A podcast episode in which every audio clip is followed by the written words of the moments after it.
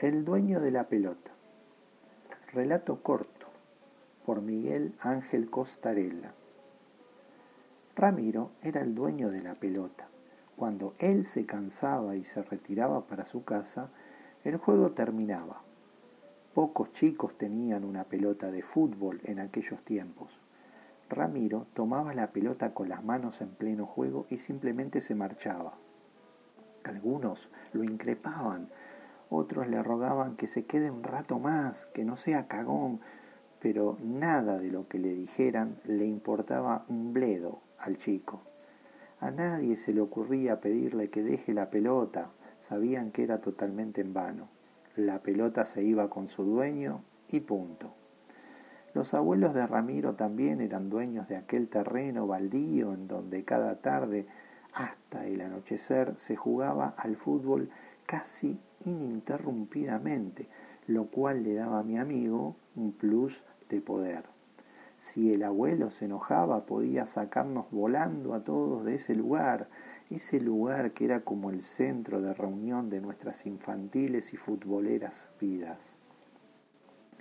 Claro que frecuentemente aparecía algún otro chico con algún balón para que fluyera constante, ese ritual de romper las zapatillas y levantar polvo en aquel potrero, atrapados en el éxtasis de una seguidilla interminable de partidos que se prolongaban hasta que anochecía y ya no podíamos ver casi nada. Ramiro era mi amigo, jugábamos frecuentemente juntos, su padre era ingeniero y tenía un importante cargo en una fábrica de automóviles de marca alemana. Esto significaba que mi compañero lo tenía todo, es decir, todo lo que en aquellos tiempos no era tan común para nosotros, los chicos de, un barrio más bien de obreros. Casa en la costa atlántica, la mejor ropa, cada juguete novedoso y espectacular que salía, como los personajes de la Guerra de las Galaxias y una pista de autos eléctricos con la cual pude jugar en ocasiones y sentirme un privilegiado. Todas cosas que eran imposibles de tener para algunos de nosotros. A mi padre siempre le pesó un poco el hecho de que yo estuviera nubilado por los caros y maravillosos juguetes de Ramiro, juguetes que él no podía costear ni soñando desde el sueldo de un cargo de obrero en la misma fábrica donde trabajaba el padre de mi amigo. A mí me ponía feliz cuando regresaba mi padre del barrio y nos traía garrapiñadas, por ejemplo, o alguna otra golosina. Mi viejo siempre tuvo esos pequeños detalles cada tanto. Eso demostraba que pensaba en nosotros, en el regreso al hogar, en el encuentro con su mujer y sus hijos, después de un día muy duro de trabajo. Uno de los cumpleaños más felices que recuerdo ocurrió en marzo de 1977, cuando al regresar de la escuela descubrí a mi padre y a mi hermano comprando un juego de bolitas, eh, canicas, le dicen en algunos países, como regalo. Crecí con poco y lo poco siempre lo valoré. Siempre creí que el amor de un padre no se mide por lo costoso de un regalo, sino por la acción en sí misma, es decir, el tomarse el tiempo para comprar y preparar un presente, por más modesto que éste sea, prueba irrefutable es de que hemos sido queridos. Por supuesto, los cumpleaños de Ramiro eran espectaculares se pasaban películas, había animadores, payasos y magos para entretener a, los chicos. Pero mi amigo no se comportaba como niño consentido y malcriado que lo tiene todo. Ramiro tenía un noble corazón.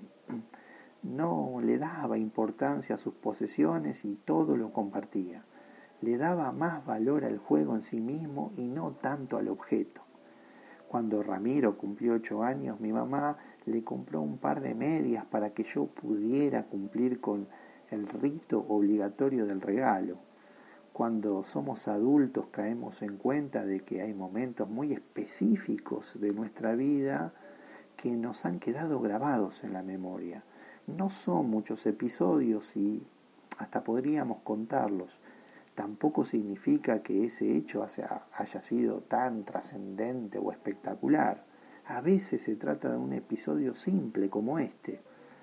En algunos casos solo podemos recordar un hecho puntual dentro de un determinado momento, de una época de nuestra vida que ha quedado en el, en el oscurantismo del recuerdo. Ramiro abrió el paquete de, regalo entonces. Yo sabía que era un regalo modesto, sencillo, no muy costoso. ¿Qué puede significar un par de medias para un niño que lo tiene todo? Al ver las medias, muy lindas y llamativas, por cierto, Ramiro exclamó con una sincera e increíble alegría, Mirá, mamá, qué buena que están estas medias a lo cual su madre asintió con una gran sonrisa de aprobación. Acto seguido me, dijo impetuoso, muchas gracias, Miguel, están buenísimas. Una tarde, que me retiré más temprano del usual del campito de fútbol, simplemente dije me voy. Siempre había niños para ocupar el lugar de quien se retiraba no había nada de extraño en ello y en mi caso particular, que no, no era un gran futbolista, no iba a recibir pedidos insistentes para que me quedara, salvo... ¿Te vas? dijo Ramiro viniendo hacia mí. Sí, me voy, estoy cansado, respondí y me retiré. Al rato, ya en mi casa, mi madre me llamó. Te buscan dijo. Cuando llegué a la puerta de la casa lo encontré a Ramiro. Instintivamente observé que tenía su pelota en la mano. Vine a jugar con vos, dijo el rubio niño. Me asomé, estirando la cabeza para mirar hacia afuera, hacia el campito. Estaban todos los chicos protestando, el juego se había detenido.